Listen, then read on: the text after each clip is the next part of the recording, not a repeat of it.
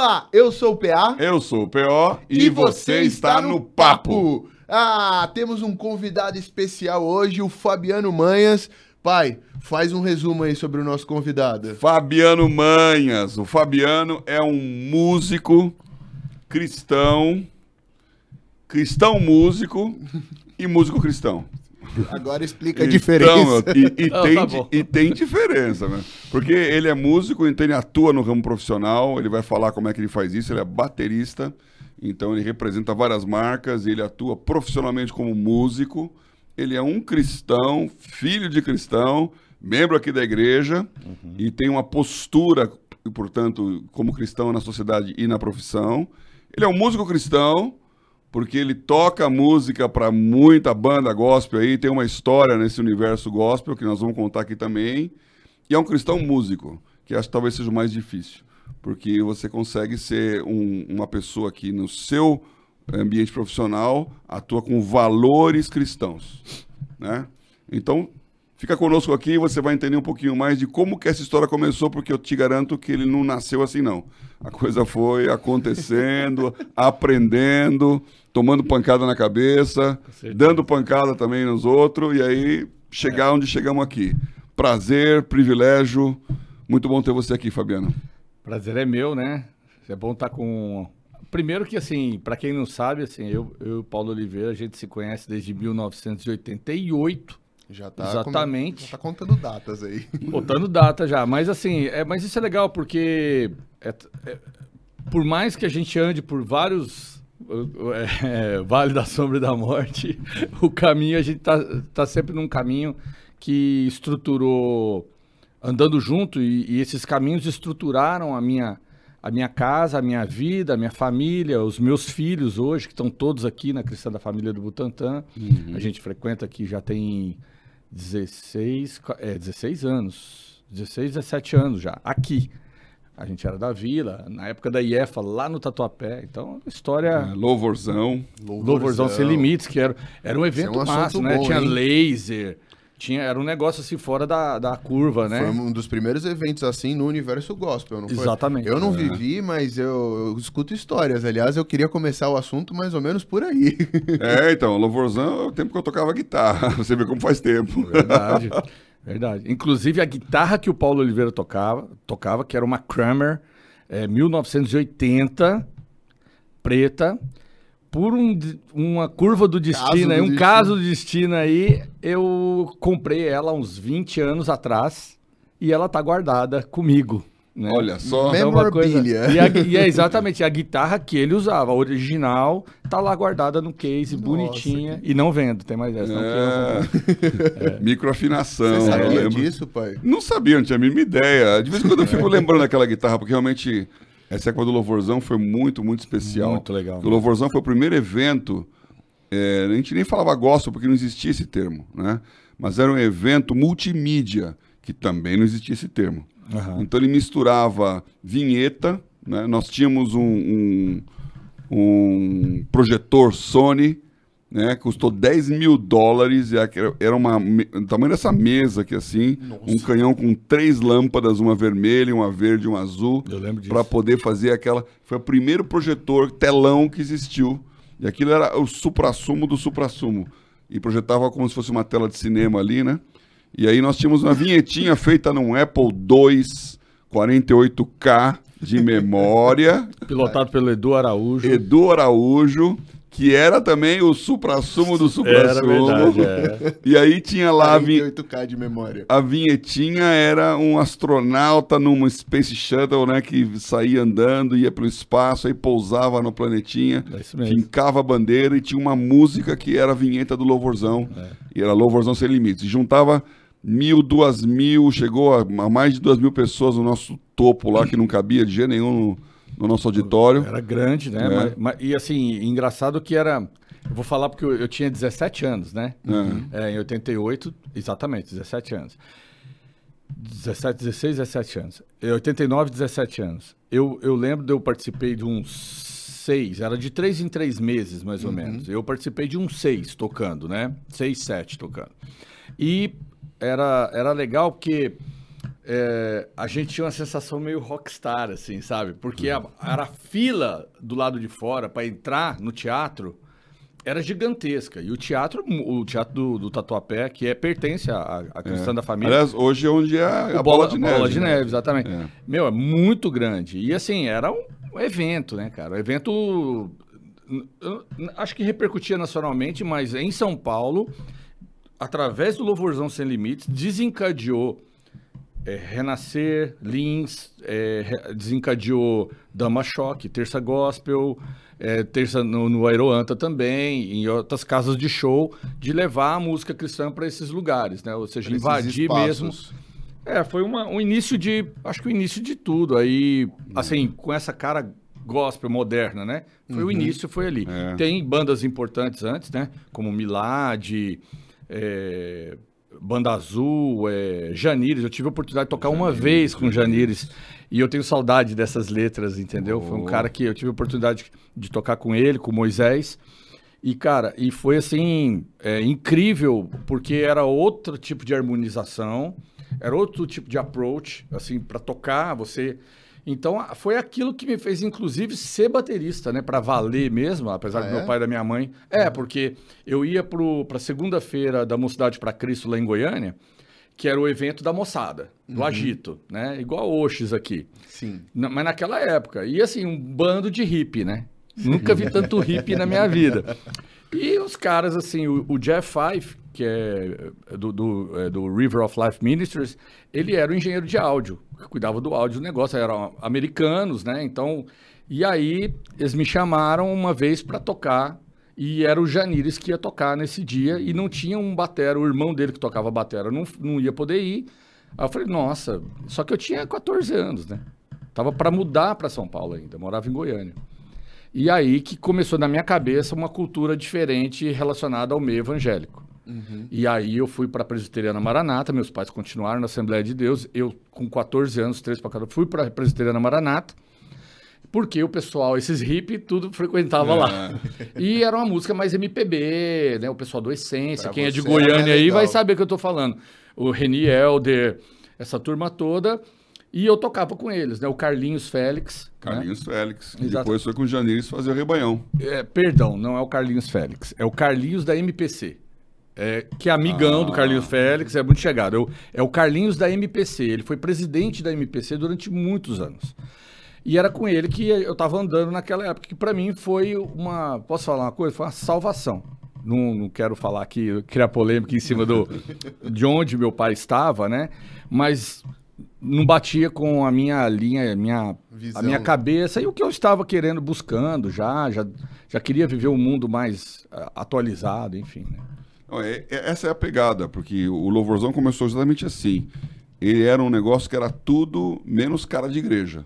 Aham. né? Então tinha luz, tinha som, tinha efeitos especiais, tinha, como eu falei aí, a vinheta, e tinha teatro, tinha... E uma coisa que a gente não sabia também, que era o, o- fazer o, o mob... Como é que é? Ó, esqueci até o nome do negócio lá. Flash Mob. Flash mob. Flash, Flash mob. mob. A gente fazia isso no meio do salão, né? Eu não- aquele louvorzão. O, o nosso salão cabia 950 cadeiras. E, como eu falei, batia duas mil pessoas. Lotava os corredores, é. Ou seja, Era. tiravam as cadeiras. Não, não, Não. eram fixas e os corredores eram bem largos. Ah, lá no Tatuapé já Lá era no aquela Tatuapé. cadeira pix. O corredor fixa. central era bem largo, É. pelo que eu me lembro. Né? É isso Faz aí. muitos anos que eu não vou lá. E as laterais eram largas e tinham uns espaços, Tinha. sabe? Tinha a Mas- frente, não, tinha mas- atrás. Tinha mezanino também, não E tinha? tinha. Não. Não, não tinha Não. Mezanino. mezanino era só para olhar as crianças. Era um lá, cinema, né? era um cinema lá. É, tinha um visor, né? que É, Tinha um visor, isso, olhava não lá tinha mezanino, tinha um visor. E aí, e, e a, a entrada ficava lotada de gente em pé, assim, olhando por fora, e na calçada ficava a pessoa. É um negócio maluco mesmo, como juntou gente ali. E a gente fez uma vez um flash mob que foi exatamente isso. A gente falou sobre unidade, então tinha um teatro lá, que era o pessoal, os discípulos de Jesus, Jesus falando para eles irem para o mundo, eles desciam do, do teatro e vinham para desciam no palco e vinham para a plateia, né, como se fosse ir- ir de pregar o evangelho. E aí aparecia todas as divisões e tal, e de repente a gente tinha colocado embaixo das cadeiras umas faixas é, com nomes de igrejas. Então, assim, levantava um grupo, começava a bater bumbo e falar assim: Nós somos a igreja verdadeira. Aí o pessoal, ah, é", e a turma em volta assim, olhando com aquela cara de. O que, que tá acontecendo? Esse cara tá do meu lado aqui assistindo, de repente ele tá fazendo um Tá negócio pulando o aqui. negócio, é. Aí ia levantar outra faixa em outro lugar. Nós somos a igreja mais verdadeira que as outras. Nós somos a primeira igreja verdadeira independente. E aí começava uma guerra de faixas, e tinha umas oito faixas no salão, e o pessoal brigando assim, e aparecia Jesus no telão olhando assim, com aquela cara de. Aí tocava o João 17, né? Para que seja um. Foi a música que a gente- que a gente fazia lá. Então, esse negócio marcou, porque as pessoas elas não estavam preparadas para uma reunião que era assim, né? É.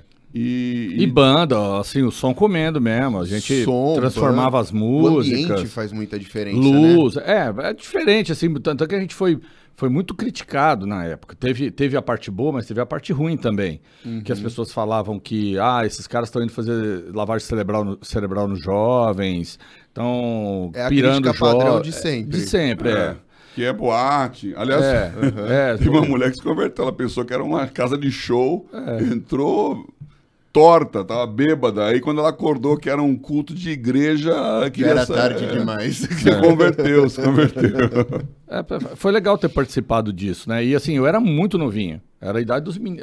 Mais novo que os meninos. Eu tinha 17 anos. Só que eu já, desde os 17, eu já andava com os caras mais velhos. Nessa época, em 89, eu, eu até isso, eu tenho umas fotos que eu até postei no, no, no nosso grupo do Ministério Louvai.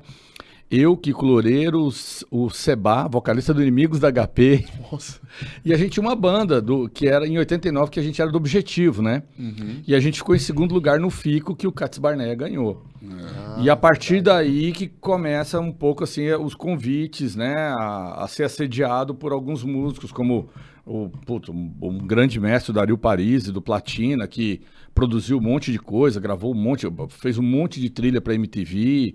E ele, o Ivo de Carvalho, me chamaram para para participar de, de tocar com eles lá, né? Aí eu vinha conhecer ele, vim conhecer o Dario, inclusive, através do Samuel Modesto, Sim. que é do prêmio. Eu não esqueci o prêmio, ele, o negócio do prêmio gospel aí e É, tal. troféu. Im- Eu não vou não, não é lembrar. imprensa, não. Não, imprensa não é. Não, não, lá. Mas tem um troféu aí, um, evento muito bacana que fazem no meio evangélico para premiar alguns os trabalhos e tal. Os trabalhos aí e tal. É não, Dove não quer Award premiado. brasileiro, Música né? não. música esquece. Música é segundo plano na, na área do, do mainstream, entendeu? Uhum. E, e foi muito legal, assim, é, essa...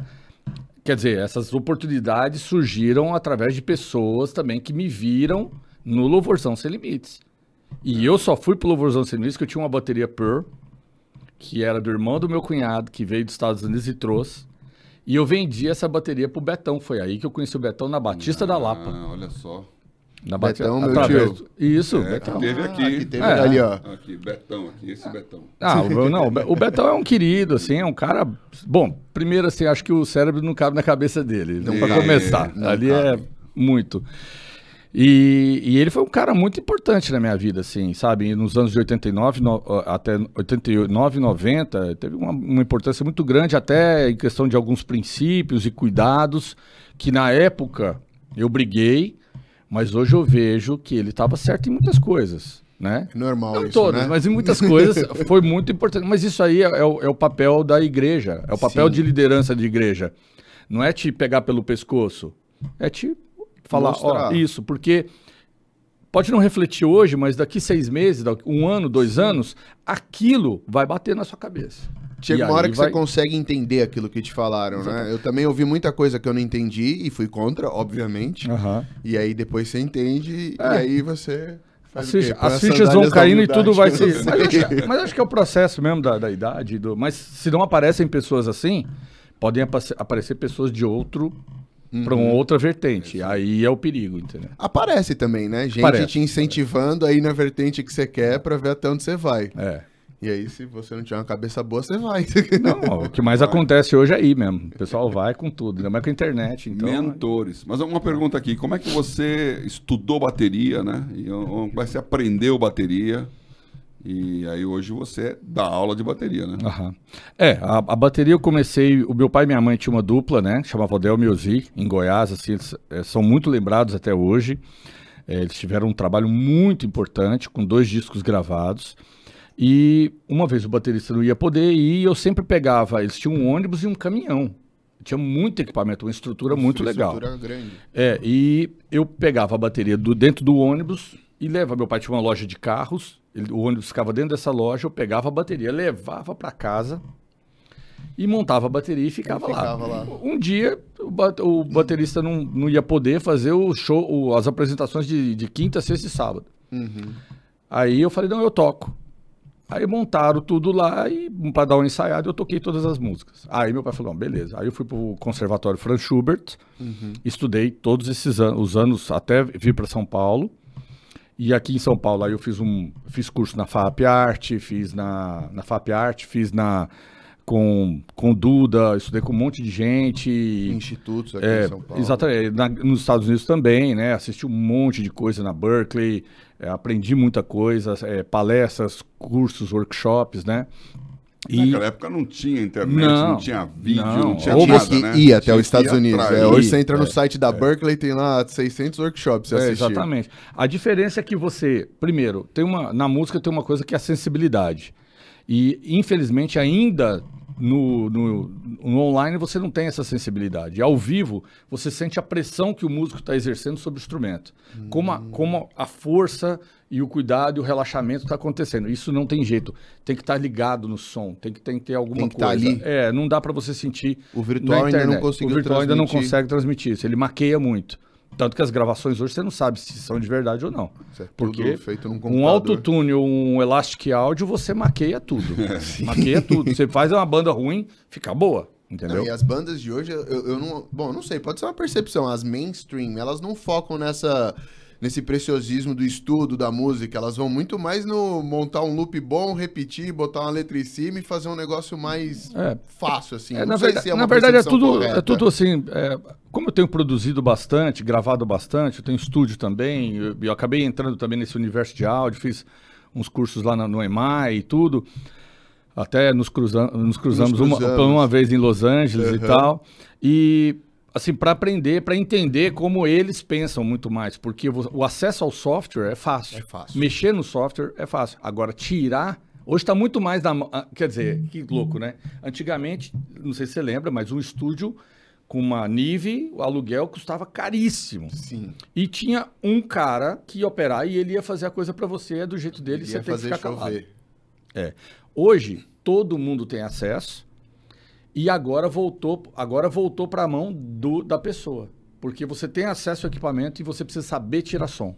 Saber tirar, tirar do- dos plugins, qualidade, a qualidade. É muito. Explorar, não. E é, eu, eu comecei, eu não sou músico, obviamente, mas sempre toquei guitarra, né? Como no louvorzão lá. E, e estudei em conservatório. Então eu tenho formação musical teórica, né? Desde o solfejo até as harmonias ali e tal, os acordes, as construções. E, e toquei naquela época que para poder tirar uma música, era, era meu drama, até porque eu fazia violão clássico. Então é por nota ali, partitura. Aí para tocar as músicas de igreja não tinha. É ouvidão. Aí você tinha que fazer proposição, e aí pegava lá as fitinhas, botava naquele Felipezinho lá e ficava lá ouvindo, indo e voltando. E voltando. Então hoje, hoje é muito, Muito- diferente, muito né? diferente. Viva o Cifra Clube nesse sentido. Só que o que você disse aí, né, pro, pro cara tirar do eletrônico, lá, tinha uma pedaleira, tinha uma pedaleira Boss lá com aqueles Você ainda pedalzinhos. tem. Está guardada lá em casa. Eu acho que agora que tem lá em casa é a Zoom, viu? A original Boss lá, que é aqueles cinco pedalzinhos ali, né? Uhum, Ou quatro, que tinha de fonte lá. Tinha o chorus, overdrive, flanger. E aí então você compunha ali, já começou, aí entrou o MIDI. Aí você tinha que entender de eletrônica para poder É. tirar som. E agora é o que você acabou de dizer, mas se o cara não souber computação, ele não toca. Como é que ele consegue sair o som daquilo que é a tecnologia? E, até, e a simulação, ela, você tem que saber tirar som do simulador. Você tem tudo na mão, ao mesmo tempo você tem que entender como a correlação de tudo isso, dos equipamentos, e está tudo na mão, né? Você vê quando que a gente imaginava para uma igreja ter um, um estúdio de TV, um equipamento sofisticado, era Nossa. uma coisa quase impossível. Foi uma revolução que Os aconteceu nos últimos cinco anos. né? E é, não era nem questão de dólar, era custo mesmo, né? É. Os caras, uma- eu lembro do até o Juba, baterista da Blitz, que é muito meu amigo, ele estava contando uma história que no meio da, da época dele lá com, com a Blitz, que a Blitz fazendo sucesso, que ele assumiu, é, o- ele é empresário também da Blitz. Ele virou para mim e falou, Fabiano, eu trazia umas mesas SSL de 48 canais e assim, era um parto para trazer uma mesa dessa para o Brasil. Uhum. Era um parto. O trâmite era uma coisa complicada. E uma vez eu trouxe duas e uma eu perdi. E você perdia assim, em dias de hoje, nós estamos falando de 500 mil, 600 uhum. mil reais uma mesa de som. E hoje elas custam isso mesmo. Também, continuam custando.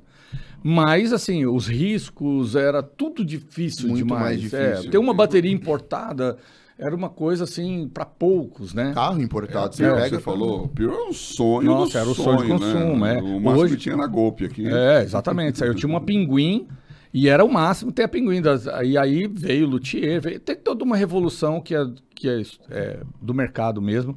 Mas a, a, minha história de bateria ela vai por aí. Aí o, o Dario Parisi com Platina e com as produções que eu participei com ele, é que foram assim um divisor de águas como profissional. Que aí eu entendi que tinha uma sintonia é, muito diferente de um músico que faz um play ao vivo e um play de estúdio. O, como você enxerga os compassos, como você enxerga a divisão, como você equilibra o seu corpo, né? A mão direita às vezes no raio tem que vir baixinha, aqui tem você tem que entregar o som o músico tem que entregar o som, o baterista tem que entregar o som mixado. E aí isso facilita a vida do técnico. Aí ele te chama de novo.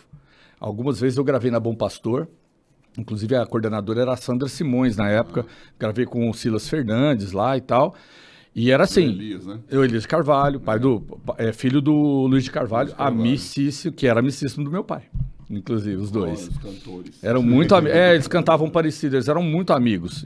Então, foi um, até um. Meu pai vir para São Paulo, teve um pouco dessa coisa de, de apoio, assim, de incentivo deles na época. E, e na verdade, o, o, toda essa parte de. Era produção a toque de caixa. Então você tinha três, quatro bateristas na Bom Pastor. Ali. Produzindo. Não, era de manhã, gravava 10 músicas, à tarde 10 músicas, à noite 10 músicas. Para que artista nem sabia para que artista. Quando você via uma música que você gravou, tava, a Shirley Cavalhais estava tocando. As fichas técnicas eram uma bagunça. Direito autoral. Ninguém é, falava isso. Não, a gente, o músico ele queria era gravar e ganhar o cachê dele, né? Hoje uhum. em dia, por exemplo, eu tenho meu meu meu Abramos, a Abramos cuida do, do, do, recolhimento de direito autoral do que eu gravo, tudo que sai sai com o ISRC, tudo isso tem que ser certinho, né? Mas Hoje a gente tudo tem um tracking bem feito, é bem, bem diferente. feito. Hoje não, já isso já tem 20, 20 anos para cá, a coisa deu uma profissionalizada muito grande.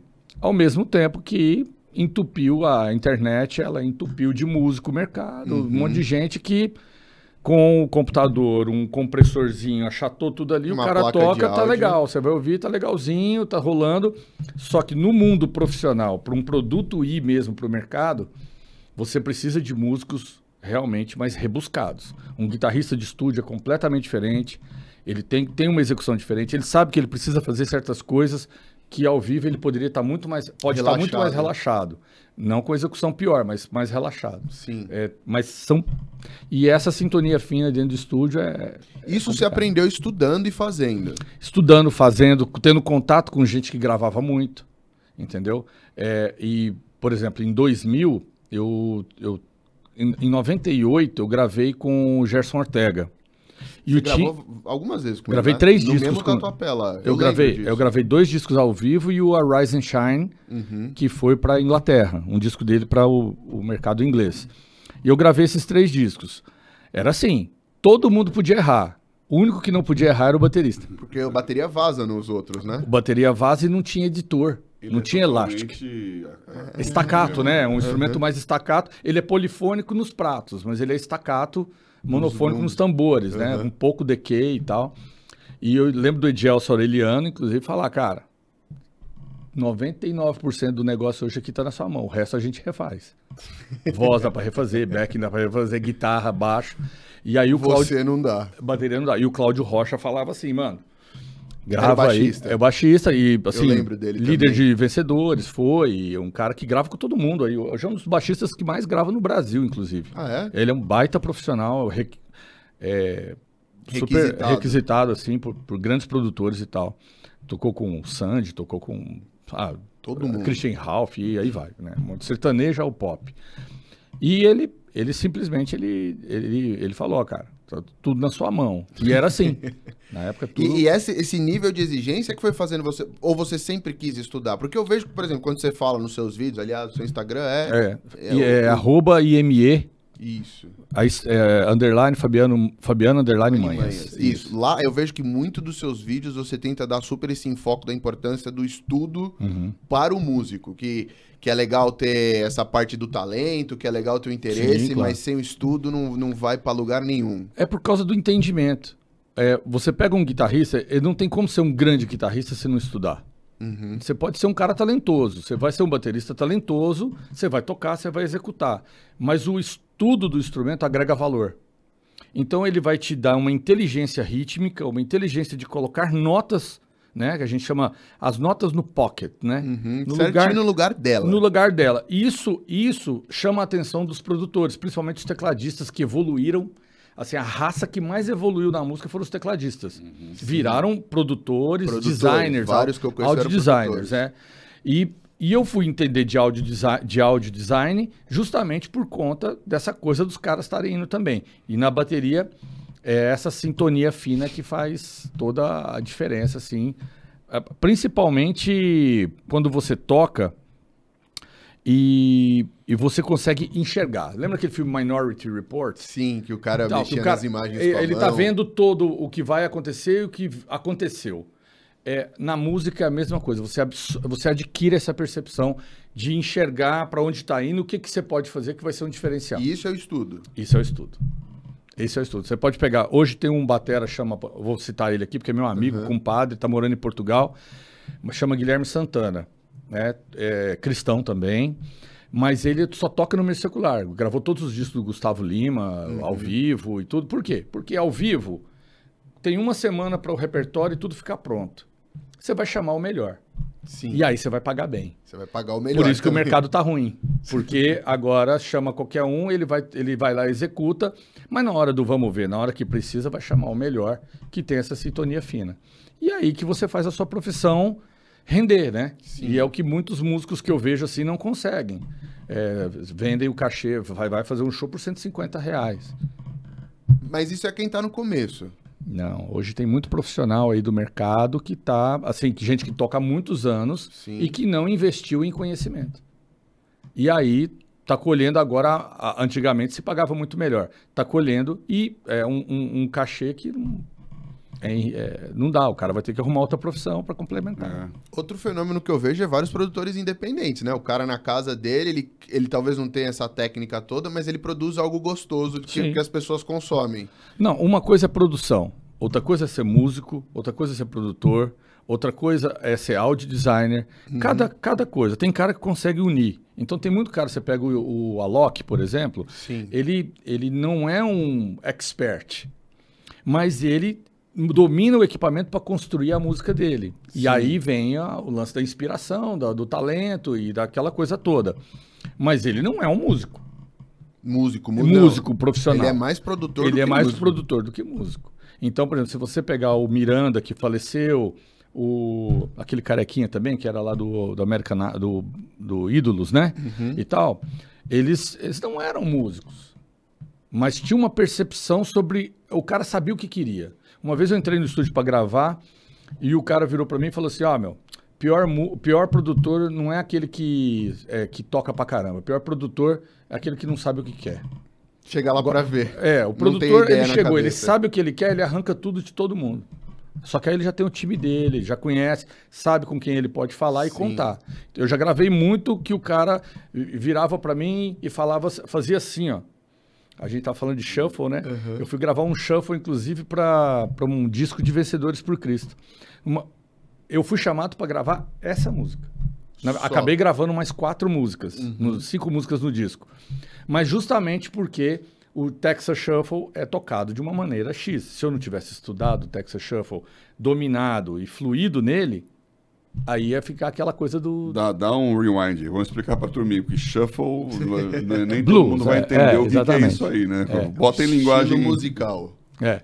É, não, é, o blues ele tem, assim como o samba, você tem diferentes ritmos dentro do samba. O samba é um gênero. O blues, ele é um gênero que tem várias levadas. Então você tem o, o Texas Shuffle, o Blue Shuffle, você tem o Purdy Shuffle, eh, enfim, tem várias características, vários, várias velocidades. Você tem o Space Bug Shuffle, e aí eh, mudam detalhes. Mudam detalhes. É, eu nem o posso samba. comentar dentro do universo É. eletrônico. Você eu tem uma pulsa- é, perceber é. as micro diferenças dentro desse universo. Chegam a ser às vezes um pouco maiores, como o partido alto do samba, como um samba, um samba, um samba canção, por exemplo, tocado Uhum. na bateria, um samba, um partido alto. Tem E E como é que você lida com essa parte de, do profissional? Tipo, você é um músico profissional, você vive da música, mas também tem uma parte ministerial. Uhum. E, e como é que funciona esse balanço entre as duas coisas pra você? Você, você de segunda-feira, sexta trabalha por dinheiro e de sábado e domingo trabalha por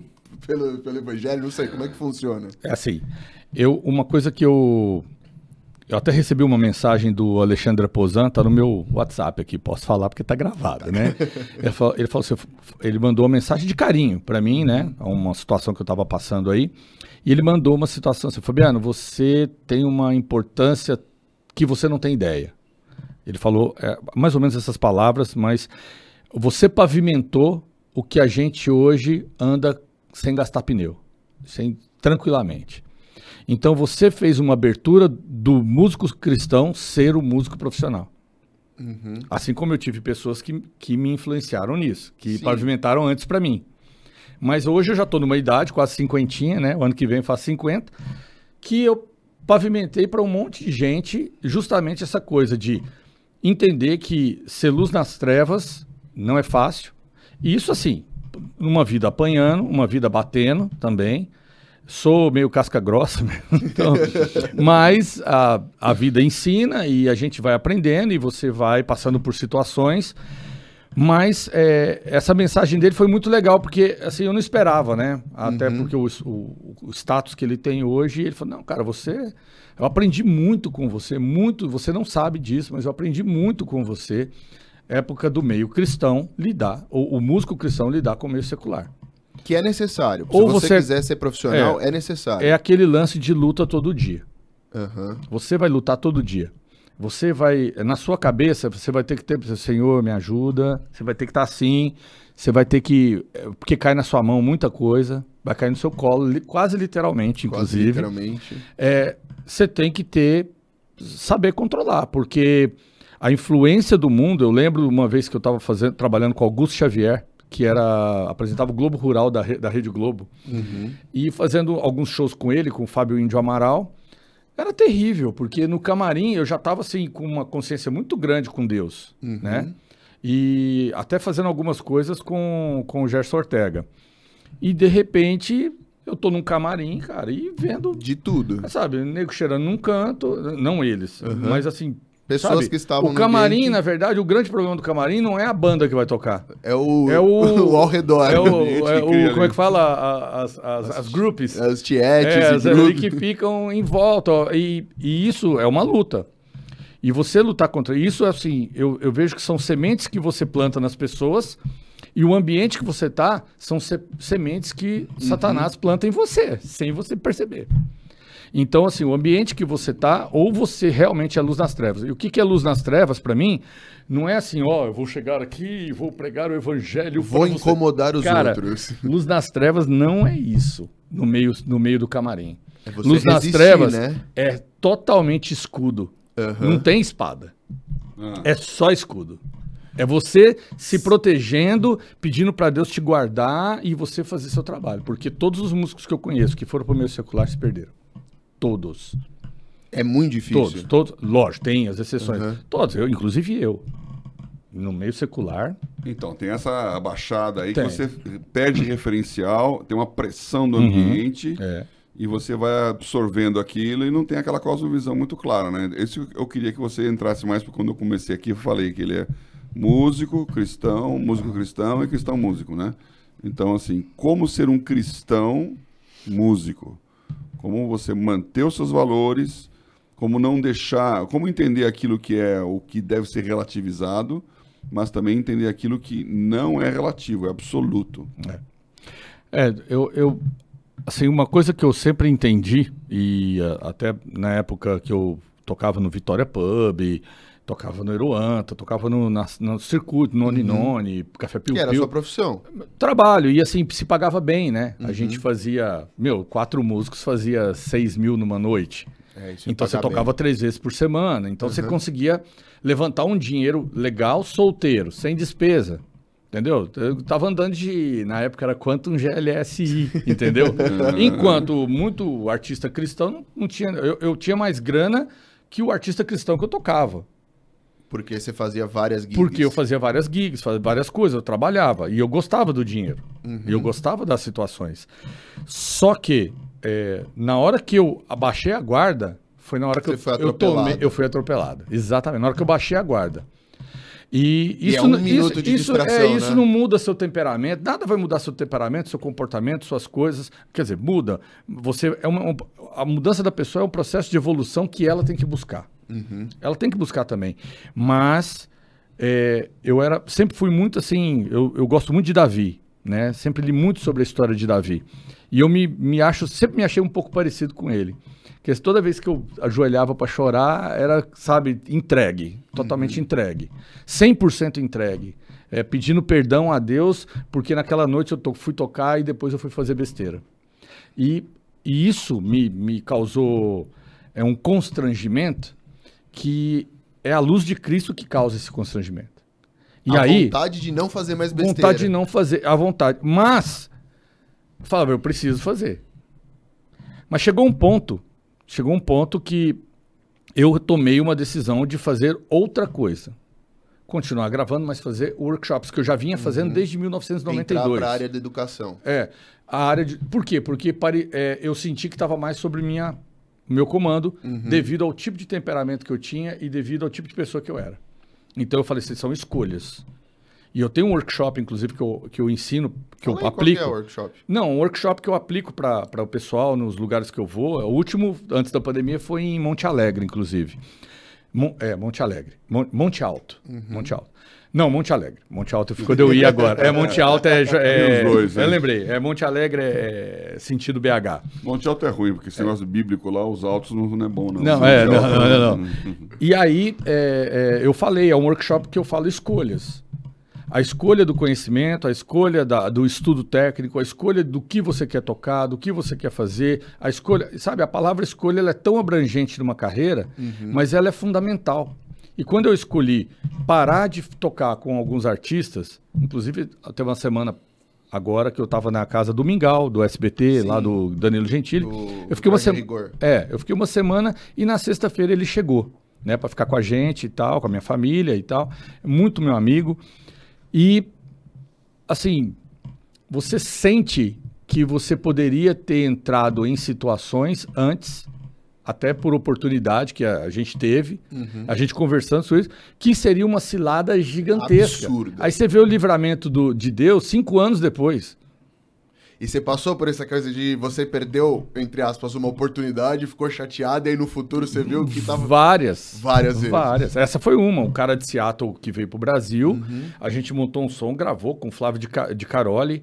Inclusive, parece o Parece Cairoli. o não, é Fabiano. Flávio de Cairoli, é um técnico do Titãs, inclusive. Gravamos, o Mingau tava com tudo organizado já para tentar encaixar um Lola Palusa, festivais, não sei o que. Ah, isso há seis anos atrás, sete anos atrás. Recente, então. E aí, eu, aí ele falou assim, cara, esse é o som da minha vida, vai dar muito certo, porque eu vou cobrar todos os favores que eu, que eu puder das pessoas que... E só gente Graúda. graúda mesmo. Então, assim, a chance de ter dado certo era muito grande. De repente, esse cara sumiu, esse, esse americano, aqui no Brasil, foi dormir na Paulista. Mendigo, virou mendigo. Ah, Loucura, assim, um negócio louco. A gente encontrou, ficou sabendo. Quando ficou sabendo, ele já, o filho dele já tinha mandado um dinheiro para ele ir embora para os Estados, Unidos. Voltar. Voltar, mas doidão. Aí a gente ficou, pô, Mingau, pô, como é que nós perdemos essa? Nossa, a música era muito boa, o som era muito bom. É, de cara, já fizemos Danilo Gentili, penúltima noite do ano, deu 20 milhões a audiência, assim. Mas o que, que aconteceu? Dois anos depois, um cara entra em contato comigo pelo Facebook e fala: então, esse Randy, tá, tá, tá, tá, tá, tá, ele pegou todas as minhas músicas, eu estou Processando. juridicamente atrás dele aqui nos Estados Unidos e papapá, e não sei o que. Eu falei: nossa, Noia, Se a gente entra. Aí, não, porque aí engrossa o processo. Aí você É, pega imagem advogado. da É, aí você pega advogado americano que vai querer mesmo, entendeu? Aham. Aí é processo para 500 mil dólares, um milhão de dólares, dois milhões de dólares. Nossa. Então a gente escapou de uma, aí eu sei assim, não, é a mão de Deus. Não querendo que eu faça isso. Então eu não preciso ficar insistindo nisso. E, e durante esse processo de eu escolher, sempre você dá uma escapada querendo fazer um negócio. Você vai atrás, né? Não, Na é, sua cabeça é, você você acha tá correndo que é atrás do certo. trabalho, mas aquele trabalho ele vai te tirar do caminho que Deus colocou para você. Ele te dá a chance de escolher. Ele te dá o livre-arbítrio, mas ele fala, "Ah, vai por aqui, aqui vai ser bom. ó." Mas você sempre quer sair pela tangente um pouquinho para depois. E quanto que demorou pra você ter essa consciência de que o que Deus quer pra você realmente era o melhor? Ainda tá tendo ainda. ainda tá, tá todo não dia. termina, não né? termina. Esse processo não termina. Poxa, que desanimador Todo ouvir isso. tempo. a, a- a diferença, PA, é a quantidade de erros que você evita. Você começa a evitar Você muito vai mais. continuar errando. Você vai continuar tentando e não acertando. Uhum. Mas é, evitar uma quantidade maior de erros é, é E você começa a ter a experiência, né? Falando a favor, né? Você já tem. Você já passou por ali, já sabe que sim, que não. Quer dizer, É. é, o duro é errar a mesma coisa, né? Ah, é? Não, vai errar coisas novo é bem- novas, mas vai errar a mesma coisa, tem que aprender as lições. Exatamente. É isso. E, e a maturidade também traz um outro aspecto, que aí tem que entrar, né, você tem o lado, o lado família, e você estava falando que você, para poder preservar os seus valores, entendeu que tinha que sair um pouquinho lá de só ser músico que tocava e começar a ter outras atividades também correlatas à música, né? E foi a- exatamente. Ah. é, e, e foi aí que eu, eu comecei a fazer workshops. Eu- em 99 eu criei o instituto, né? Montei o instituto para aulas. Como é que é o nome do instituto? Instituto de Música Especializa- Especialização. É ligado, a gente tem a representação e é ligado, contratualmente falando, tudo bonitinho, com a Drummers Collective, que é a The Collective School of Music de Nova York, né? Fica na Sexta Avenida. E a gente tem essa representação, é ligado, a gente manda aluno para lá, e enfim, tá pronto para os intercâmbios. Agora tá tudo parado nessa parte. Mas Vai o Instituto. com visto de estudante pra estudar lá fora? Depende da. Cada visto é, depende do, do, Do aluno, da pessoa. da pessoa, Da pessoa. Às vezes a pessoa consegue um visto. a- Tem, tem pessoa que já tem até green card Uhum. e vai para estudar. E aí ela só quer o quê? Os descontos que a gente consegue e o. Pelo instituto. pelo instituto. E o, o, o que, que ela vai estudar? Quer estudar jazz contemporâneo, ela, a- ela faz a pré-preparação, né? Uma preparação com a gente. E aí ela vai e lá ela já vai entender, tem que falar um inglês razoável, pelo menos. Não precisa Sim, ser fluente, mas um inglês razoável, porque os termos não são difíceis, não é tão complicado, mas tem que um. Shuffle. Shuffle. Pra mim é Shuffle. quando você clica aquele botão que tem duas setinhas assim, Sim. muda todas as músicas. É, que é embaralhar, né? É Shuffle é mas, embaralhar. mas, mas shuffle é exatamente isso, né? A- a- dentro do conceito é vamos misturar tudo, né? Vamos, tanto é que aí veio fusion, veio outras coisas, né? Do jazz, jazz blues, jazz, fu- eh, jazz fusion, jazz rock e assim vai, né?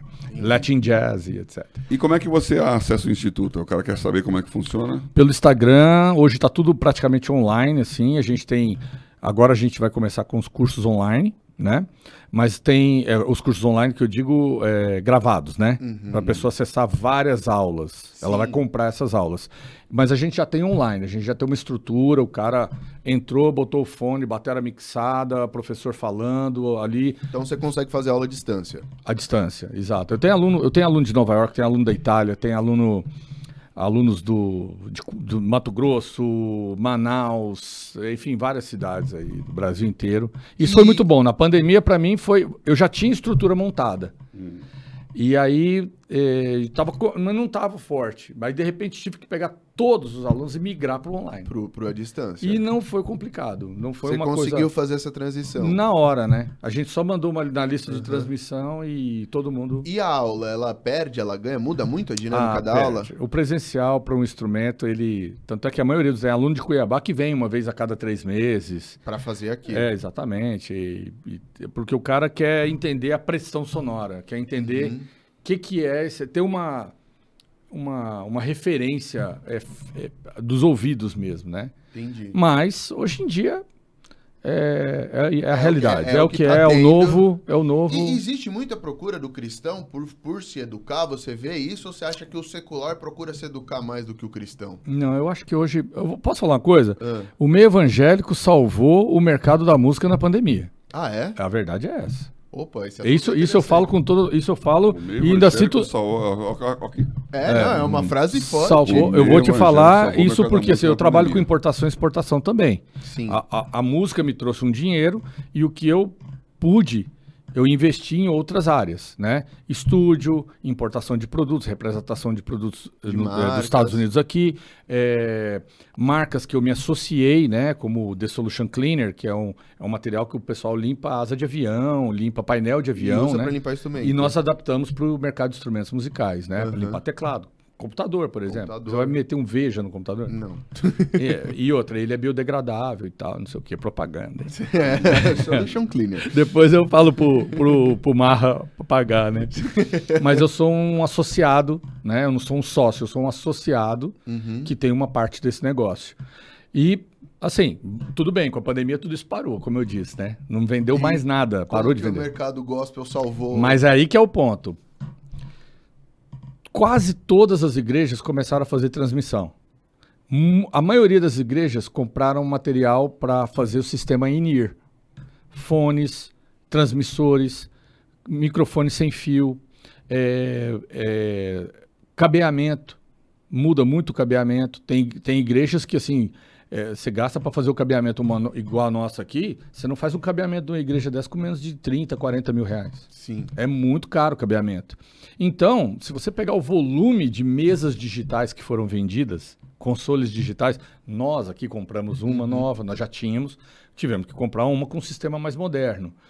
Mas assim, Pra você pega as stream, igrejas, pra- é, exatamente. Eu tenho acesso direto a algumas companhias e, e muitos falaram, olha, se não fosse o, me- o meio evangélico comprando o instrumento novo, comprando bateria eletrônica, comprando bateria acústica, pondo acrílico. Porque as igrejas não microfone- pararam, né? Não pararam. É muito pelo contrário. Se modernizaram. Elas tiveram que trabalhar o dobro, se você parar para pensar, porque ficou muita gente ficou em casa e ficou sobrecarregou outras pessoas, sobrecarregaram outras As pessoas. pessoas É. que faziam a infraestrutura. É, que aliás, quem ficou trabalhando e sobrecarregando, deu certo, né? Exatamente. Bom, a gente está conversando com um pastor amigo aqui, ele falou, olha, meu, nós não parei, não fechei, não fiz nada.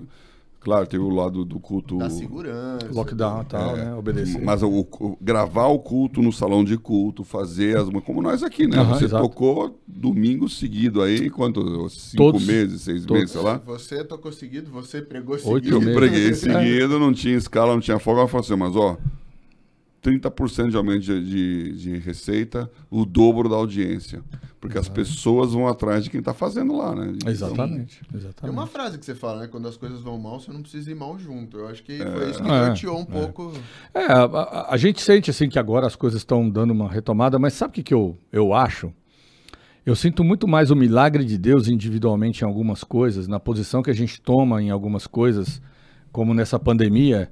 Eu vi a mão de Deus assim o tempo inteiro na minha vida. Eu nunca vi a mão de Deus tão forte na minha vida por N situações que estavam acontecendo, mas tão forte o cuidado dele, porque a responsabilidade é filho na faculdade, é faculdade particular, é plano de saúde que é caro, e eu sou músico. As obrigações não param. Se você né? conversar com qualquer músico, é, eu, eu, eu peguei vários Ubers, músico parado que foi pro Uber.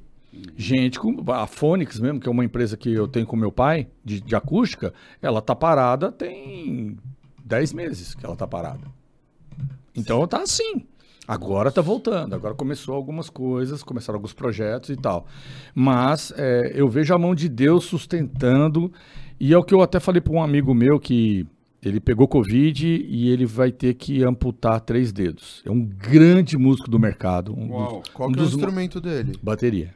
É, tá. E ele pegou Covid, teoricamente sarou, mas deu um problema no pé Aham. e cortou a circulação do pé, consequência da Covid.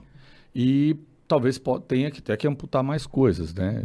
Talvez isso, isso tem que, ele tem que dar um jeito de fazer isso parar. parar, não piorar. Mas ah, três dedos aí já foi Mas do pé, do pé. menos mal. Não, Não? não. Né? A exigência de um pé hoje, as técnicas mudaram. Você é tão é quase igual às mãos, né? O que você faz Sério? nos pés é quase igual às mãos. Então mudou muito. E ele é um cara do jazz, tocou com um monte de artistas aí famosos, um cara muito querido. Eu, eu não perdi a oportunidade de falar pra ele, né? Ô. Falei, cara, deixa eu te falar um negócio, experimenta. Experimenta o que eu tô te falando. Uhum. É hora de você experimentar. Tudo bem, nadador, mas experimenta. Não tô falando pra você ir pra igreja, não tô falando pra você ser religioso, não tô falando pra você. Nada, eu tô falando só pra você Descobre Deus. Descobre Deus, conversa com Deus. Conversa com, com Jesus Cristo, entendeu? Fala com Deus. Abre seu coração para isso, mas você vai ter que buscar de, de coração aberto. Experimenta. Aí ontem ele mandou uma mensagem para mim assim: olha, cara, aquele papo que a gente teve foi foi impactante para mim, foi uma coisa importante para mim. Eu falei, cara, eu acho que é isso. Acho que pregar o evangelho é, não é pregar a igreja, é pregar o evangelho. E aí você vive e você vai entender o que que é a igreja de verdade, né? Depois. Mas o plantar semente. Essa era uma pergunta que eu tinha pra você. Você falou em ser luz no meio das trevas aí, que você passou por vários ambientes complicados. Eu imagino, porque o mundo da música ele traz tudo aquilo que há de mais divertido. É, Como é que você, assim, agora que você já trilhou essa carreira, a sua experiência de vida e aquilo que você mostrou para as pessoas que andaram com você, elas vêm te procurar como referência? Algumas pessoas vêm. co- eu, eu- quando, eu- quando eles vêm com esse papo de luz nas trevas, eu falo, ó, cara. Luz nas trevas, pra mim, o rei da luz das trevas é o Lúcifer, entendeu, bicho? Ele que é o, ele que é luz, cara. Ele era o anjo de luz e ele é luz nas trevas. A gente tem que ser resistente. Entendi. É a hora da guerra que você vai ser só resistente.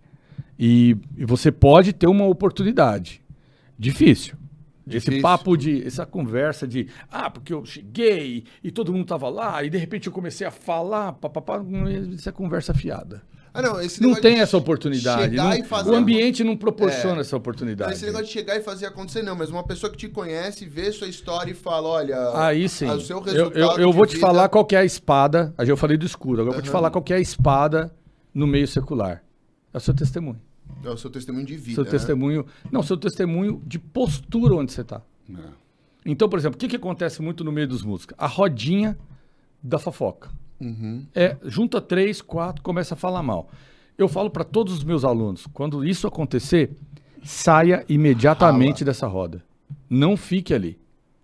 Porque se você ficar ali, todos esses quatro vão Fala saber você. que você, em qualquer roda, vai estar presente, vai estar ouvindo e vai estar ali fermentando. E uma hora você vai começar a falar. Uhum. Então, você não se torna confiável.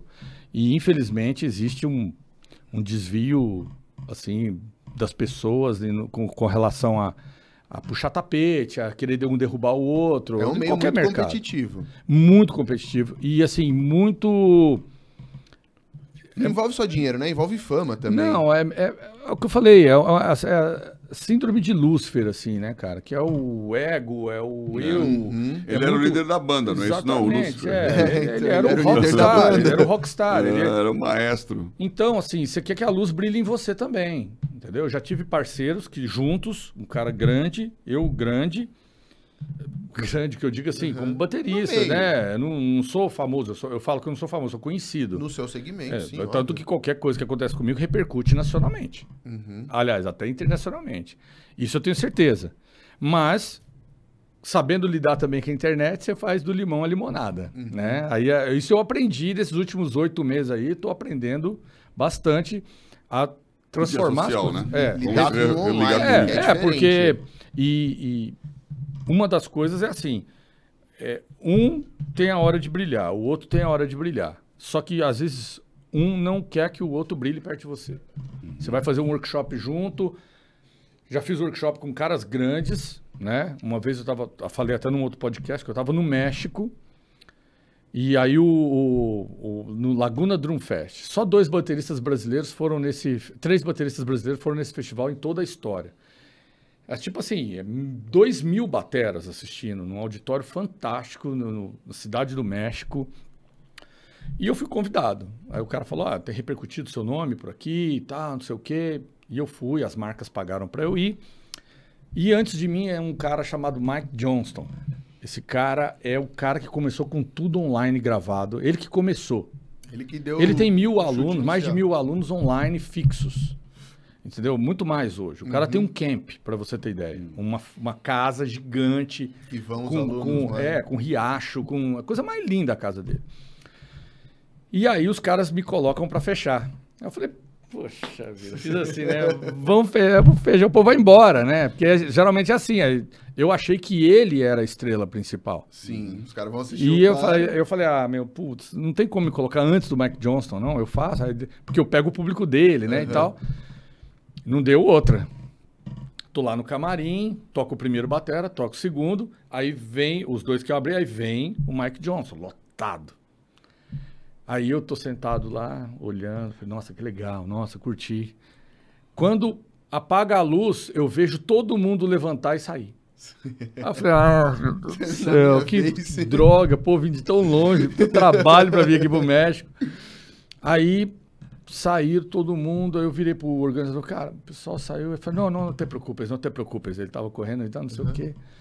Aí meu, eu já tinha um técnico, ele montou tudo pra mim, organizou, já tava, teve, tinha tido passagem de som. Chego lá, na hora que eu vou, é, é, tava tudo apagado, eu tô atrás, aí o cara é, acende uma, uma luz vermelha assim, aí de repente, cara, do nada enche de novo, o pessoal volta.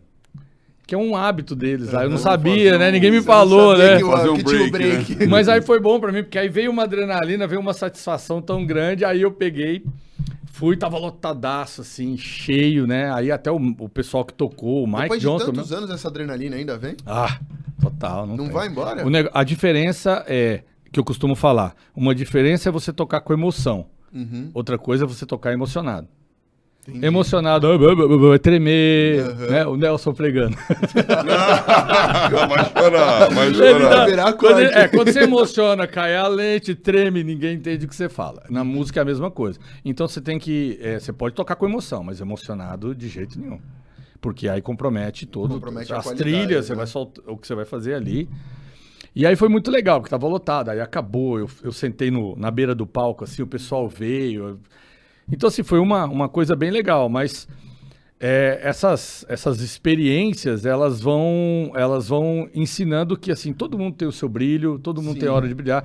E a igreja, focando aqui até na minha igreja, eu aprendi uma coisa que foi pendurar o Fabiano Manhas Lá fora. lá fora e entrar o servo. Uhum. O cara que vai enrolar um cabo se precisar. O cara que vai carregar uma caixa se precisar. O cara que vai arrumar o som. O cara que vai colocar o microfone no pastor. Graças a Deus tem o Laércio para ajudar bastante. Aliás, É, esse microfone tá- do pastor rende, É, O é Ela- aqui perto, por sinal. tá aqui, tá aqui do lado aqui. Mas o Laércio, o HCIS, assim, é o que eu falei, nossa equipe, a- a- hoje a Aline também, mas são três. Mas assim, para colocar um quarto, esse cara vai ter que vir preparado. Porque o time tá Unido. tá trabalhado. conectado, é, Funcionando. funcionando. E, e a estrutura cresceu. E não quer dizer que é o máximo, né? Mas melhorou muito, né? Mas é esse, esse lance de ser servo, né? De entender que você tá ali para uma coisa, O que né? deve é. Pra uma mas isso foi difícil aprender, viu? É, e desligar esse profissionalismo, né? É. Porque se você vai olhar com profissionalismo... Virar a chave. é. Você começa a ficar crítico, começa a apontar o dedo, começa a dar nota. Não dá pra comparar, né? Um negócio que. Não, mas p- posso falar uma coisa, Paulo? É, não, não para. Você ouve, você você tem que mudar é a sua educação mesmo, sabe? Até para lidar com as coisas. É, não, Ou seja, você vê não o ficar bravo porque você o povo tá a tocando mal, entendeu? E, e entender que tá todo mundo ali por amor, voluntário e aquela coisa toda, né? Então você não para de ver o defeito, você só reage não, diferente a você ele. vê mais ainda. Esse é, é Não, o problema. o defeito você tem que ver, porque você tem, você vive aquilo. Mas é que nem quando a gente conversou com o Azaf aqui, né? Eu acho incrível, porque o Azaf é um líder de louvor que ele consegue louvar com um violão desafinado. Eu não consigo. Aham, é, é um Eu não problema. Eu não consigo. consigo ouvir. Parece que dói. Então tem situações que você sabe que não é o melhor, mas não é aquilo que vai destruir algo maior, que é o, o propósito estar lá. Então você começa a entender que a humanidade das coisas também. Então, senão você fica muito crítico, muito exagerado, Vai e aí- estragando aí, a você relação. perde o espiritual, né? Que é o que É, e, e um- uma ponte pro espiritual é o relacionamento com as pessoas, né? Eu já estraguei muito relacionamento por conta dessa coisa de. Não, mas tá muito ruim, tá muito ruim. Eu já vi gente sair da igreja porque. Não, porque é muito ruim. E eu falei, cara, mas. E o amor? E a compaixão? E aí, de uns 10 anos pra cá, Eu venho 10 anos. Eu venho. É, fala eu direitinho venho, que eu tô ouvindo. eu, eu venho trabalhando isso, né? E tentando melhorar essa relação. E até eu tava conversando com o Laércio, eu falei, Laércio, tava acontecendo alguma situação. Ele tá aqui, é bom que ele tenha atenção. Alguma situação de estresse. Eu falei, Laércio, eu não vou estressar, porque eu prefiro ficar calado hoje. Eu, fa- eu f- prometi pra Deus que eu não vou falar. Eu vou ficar calado e vou deixar. que- Deixa. Deixa ficar ruim. É melhor. Porque se eu pegar o microfone. Gente, pelo amor de Deus, vamos tocar. Apesar que tem um jeito de falar também, né? Gente, meus queridos amados, vocês são uma por- porcaria tocando. Vamos arrumar alguma coisa. É, é, é, Olá, vai- coisas fofas. Olá, Vamos coisas fofas. Tá horrível. Vamos, né, não sei o quê. Mas na verdade, todas as duas formas vão machucar. Então eu prefiro ficar calado. Hoje, hoje eu optei por. Ontem mesmo eu estava conversando com a minha esposa, eu ia falar um negócio com ela sobre uma. Ela deitada no meu. Assim, encostada em mim, assim, a gente assistindo um, um- um programa na TV. E eu. Ah, deixa pra lá, fala não. Cara, frear a boca é a coisa mais difícil do Muito mundo. difícil, muito difícil. E músico fala pra caramba. Pra caramba. É muito crítico. Muito crítico. Muito, é o tempo inteiro apontando. Que é a síndrome de Lúcifer. Faz parte do jogo dele, entendeu? E eu vou te falar: a semente que Lúcifer tem pregado no mundo é muito mais. está sendo muito mais trabalhada, bem trabalhada, do que a semente que os cristãos estão pregando. A gente precisa se virar.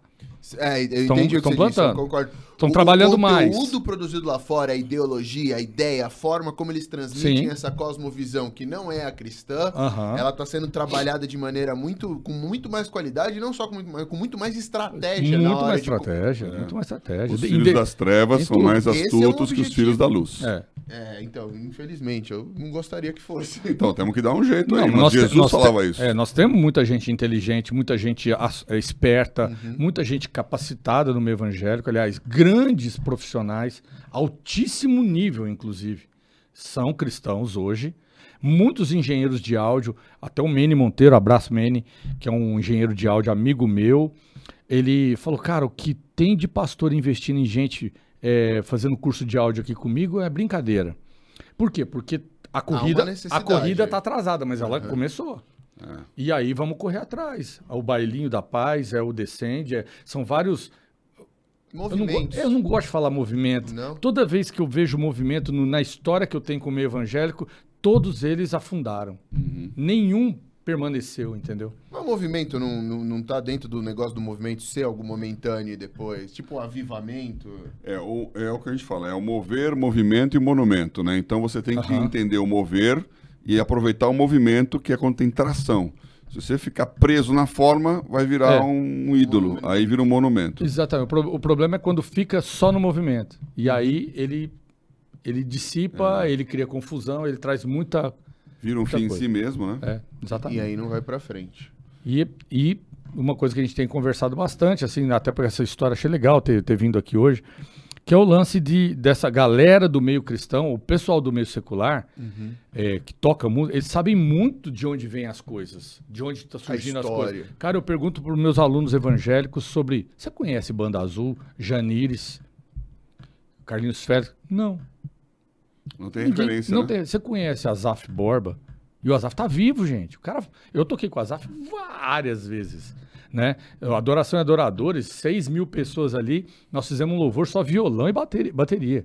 Olha aí. Ele tocou violão, o cara, inclusive o, o, o- o técnico, acho que era o Jefferson, que sempre faz, a- quando a gente loca som, preparou o violão dele, incorporou o som e, meu, fizemos só violão bateram. O Azar falou: não, precisa de mais instrumento aqui não, é nós dois mesmo. E deixou os caras de lado. Isso no compo- eu ia tocar com o Paul Will. É a com- cara do Azaf, é. E ele consegue não, fazer isso. é toscão, né? É o Fá maior pestanado ali, meu amigo, e vamos embora. Mas assim, a pegada e uma consistência invejável. Sim. Mas ele, ele é Tem consistente. experiência de palco, né? De, de- Ministra, Ah, de- tem. Aí- O Zaf é fantástico. Isso aí. Ele leva, É. meu pai falou, consegue Mas, tocar até então, mas tudo isso que existe, você pega essa galerinha aí com coque no cabelo e violãozinho aqui, não sei o quê. Cara, mas começou no Azaf. Começou no Janires. O Azaf, ele, ele mudou também um pouco a forma de, de fazer música. Uhum. Ela veio, depois ficou um pouco com uma cara mais antiquada. Mas essas pontes, elas foram, elas parece que elas elas estão que, esquecidas na história. elas precisam ser restauradas, então elas estão quebradas. Passou um navio, regaçou o meio da ponte, quebrou o meio da ponte. A gente precisa reconstruir isso, entendeu? Conectar essas gerações, tanto de músicos e, e essa coisa toda. E eu tenho pessoas que têm me conectado com essa geração nova. E eu mesmo, através do Instagram, das redes sociais, me conecto com eles. Né? E de uma forma moderna, tocando de forma moderna, coisas modernas também. Outros gêneros É, estilos. porque não adianta você ficar também preso no. no- Fica datado, Na né? época de ouro sua, porque... É, é, que nem tecnologia. Aham. Eu, eu, eu falei, o, o dia que eu fui comprar um MacBook Pro, eu acho que você lembra, você era molequinho aqui. É, eu fui comprar um MacBook Pro com a conta negativa e era uma fortuna na Fast Era. Shop.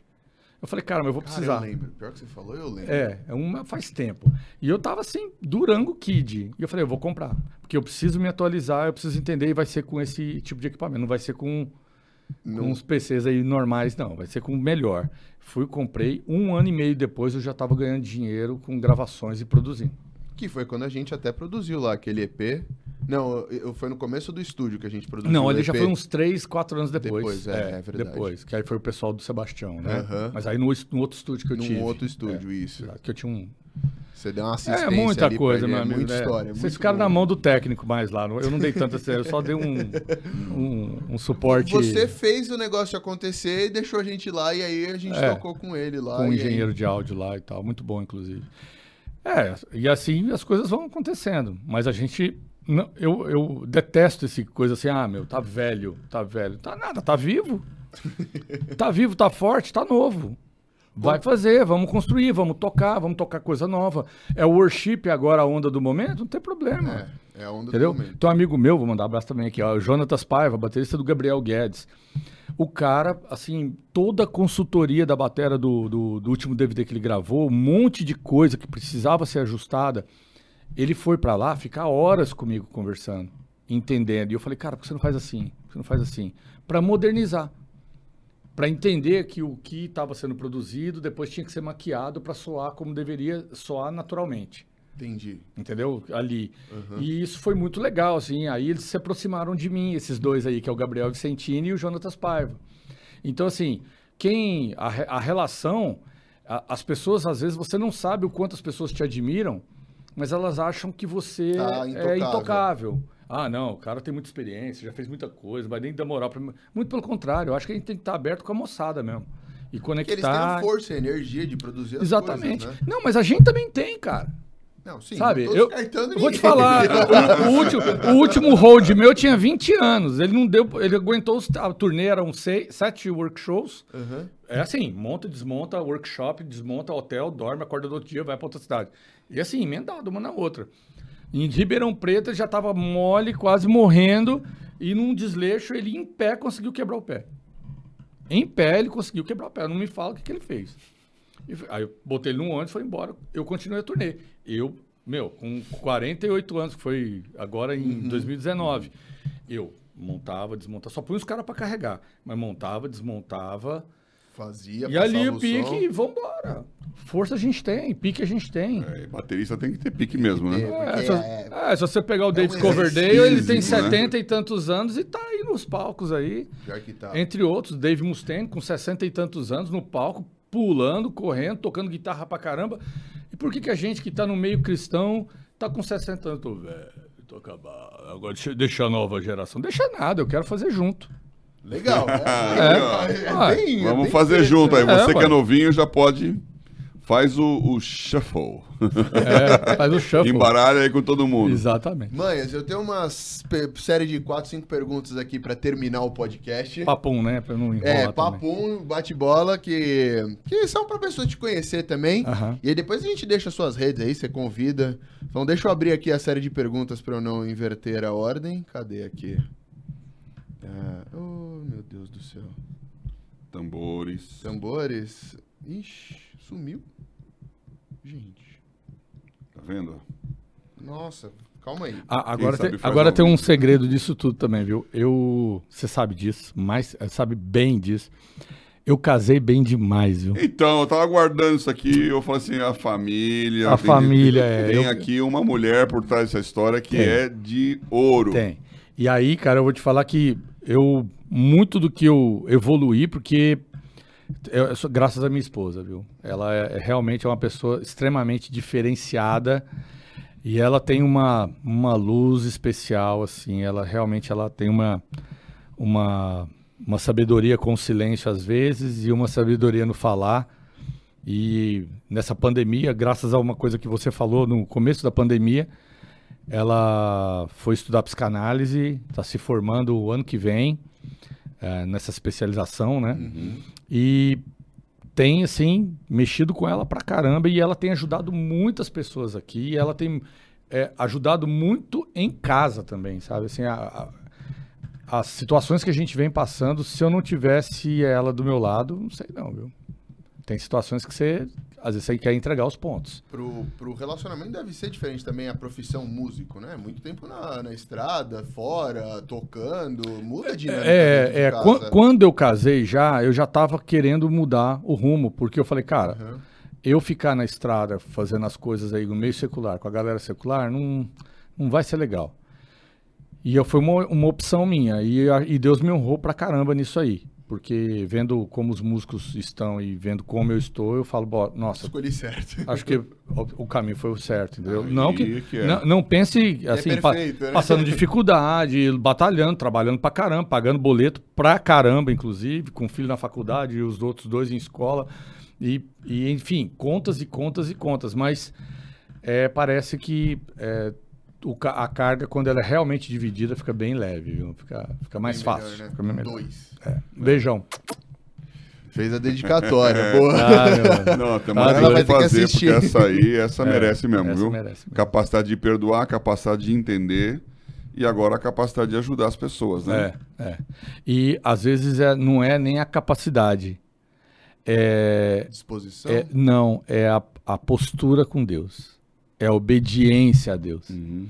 Ela obedece a Deus. É uma pessoa que tem uma relação com Deus muito especial, em sonhos, em revelações, em coisas que acontecem e que Deus mostra para ela numa segunda, na quinta. Isso aconteceu agora. Na quinta, pô!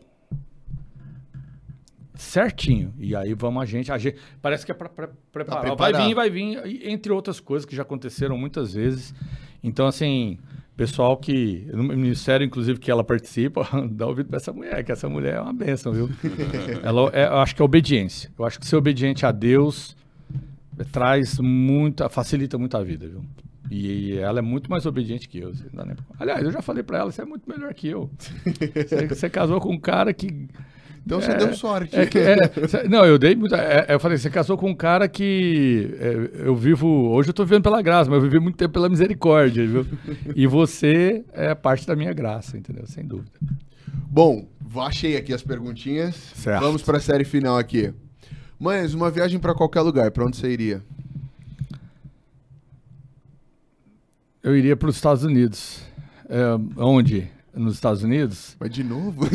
Não, mas eu. Angeles. É, não, mas eu, eu, eu iria pro Tennessee, mas precisamente em Elizabethton, Uau, o que, que tem é, lá? próximo a Johnson City. É um lugar como fosse Campos do Jordão, que é o segundo lugar que eu iria, Aham. entendeu? Não iria para outro país, não iria para Campos do Jordão mesmo. E um lugar para se viver sensacional, assim, um lugar do Montanha, sonho, montanhas. Smoke Mountain ali e muito moderno, ao mesmo tempo os ermitões Paz. ainda estão lá Aham. ainda, né? Assim, é muita muita paz, um lugar muito lindo assim Então, que eu tive. é? Elizabeth Town? Elizabethton. Elizabeth não é Elizabethtown, não. Eliza- perto de Johnson City, City, no Tri-Cities ali, o cinturão bíblico passa ali, né? Tem toda uma É. história ali, muito interessante. A gente passou 22 dias lá, eu com a minha família. Minha irmã mora lá, Sim. mora no Brasil e lá, né? Meus sobrinhos moram aqui e lá também, eles têm casa lá. E é um lugar que eu amei, assim, amei mesmo. Perto de Knoxville, que é uma, já é uma cidade grande. Já era grande. Enfim, seria, não é porque é os Estados Unidos, não. Eu iria também para a Suíça. Mas seria um lugar pra morar, então, no- esse daí. É, se- não, seria um lugar para estar. Pra estar. Para estar, para morar, para ficar, mas para passar, tipo assim, Uhum. dias de. Relax descanso, total, né? Relax É. total. The Hills of Tennessee. É, Uma coisa que. O que, que te motiva? Uma família, coisa, família. Família, família. Motivação hoje no ministério é família. É, minha- meu ministério é a família. É O meu primeiro ministério é a família. Depois vem o outro ministério. Depois vem as coisas de Deus, vem a igreja, as coisas que eu faço aqui, as pessoas, relacion... e, e eu evoluir com esse ministério, né? Porque eu preciso melhorar. É, é, essa é uma coisa que eu. Todo dia que eu acordo, Senhor, me faz melhor. Senhor, me faz melhor. Todo santo dia. O dia que eu comecei a fazer isso, eu consegui abandonar alguns vícios, algumas coisas que sempre estavam na minha mente. Eu consegui fazer a minha cura. Entendi. Mas. Pedindo pra Deus Mas todo não é dia. fácil, não. Pedindo todo dia. Fácil não é. Mas de coração, né? Aham. Porque não adianta Assim pedir. já Ah, é. senhor, ah, Se der! é, é. não, não adianta no louvor todo doido lá, você, no, no- na emoção não vai. É, Tem que ser racionalmente. tem que ser racional. Culto racional. E exige um esforço. Tá, se isso te motiva, uma coisa que te irrita. Ah, gente, gente que não tira a música direito, não sabe. E não tem, assim, aquela, o, o poder do improviso, né? Entendi. Porque improviso é uma técnica, é uma coisa que você desenvolve. E aí o cara não tira a música e não tem, for, eh, não tem poder de improviso. Aí chega, você fica esperando, cara. Isso me irrita é um muito, viu? Sem saída. É. É, e esse é, uma- é um drama de baterista, né? Porque você depende do que o cara faça É. a trilha lá, né? Certo. Não, meu É. amigo. Uhum. Já A o gente- violão. Eu, eu até por o meio evangélico te a- ensina muito a improvisar, né? A tocar. Chega alguém, você vai ter que acompanhar ali, resolver. O pastor começa É, a lhe no- dar uma oração. Reciclando a, a visão, eu toquei com a Zaf, com. Toquei com uns três lá. Uhum. E assim, eu nem ensaiei. Só um, só o Gerson, que eu conhecia as músicas bem mesmo. E aí o um ah, assim, assim, assim, assim, assim, assim, assim, eu falo, tá bom. Então é o poder de absorver e tal. Uhum. E isso é uma coisa que você tem que estudar. Então eu, eu não gosto de preguiça. Entendi. Eu acho eu, eh, músico, músico de igreja, não tô falando todos, mas Não, não, muitos são óbvio. muito preguiçosos, sabe? Não, o instrumento fica encostado, só pega. É tipo mais ou o Paulo do com a viola dele. É, assim, domingo. É, é, mas- Agora eu vou pegar domingo. Mas os outros são, se, se colocam Mas como eu- eu músicos. não sou músico. E você não é músico, né? É diferente. Entendi. Uma rede social, qual que você mais gosta de usar? Qual rede social É que você Instagram. mais gosta? É o Instagram. É o Instagram? Instagram. E por quê? Ah, porque assim, eu, eu ainda acho um pouco mais limpo, eu consigo bloquear mais fácil, eu consigo monitorar melhor e rápido. Eu acho mais ágil para mim. Então os conteúdos do, do Instituto, tá tudo lá? Tudo. Tem, eu tenho cinco perfis no Instituto. Eu tenho o perfil do Fabiano Manhas, Aham. né, que é um pouco maior.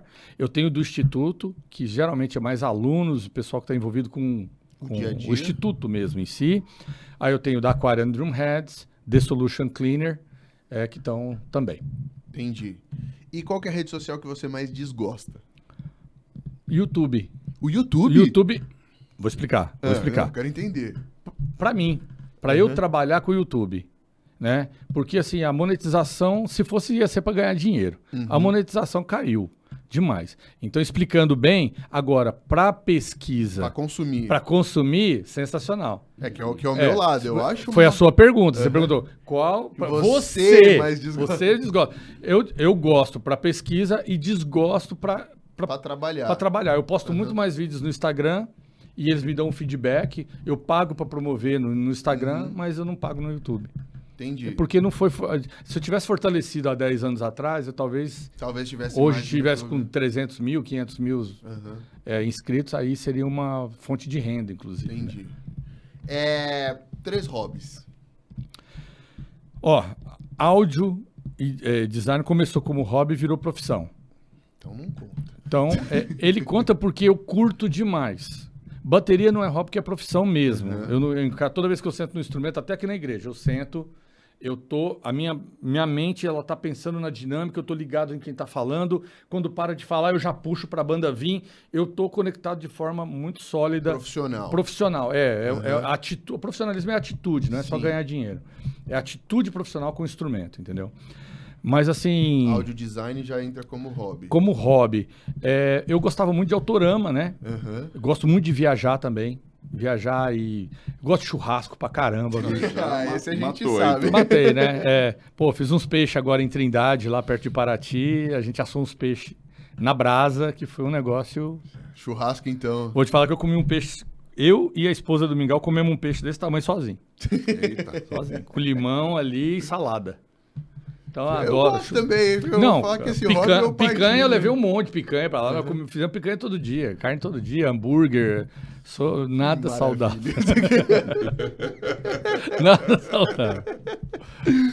E última pergunta aqui da série de perguntas: o que, que você espera do futuro? E aí, você pode falar do próximo, do longo? Vai na sua aí. Eu espero que Jesus volte.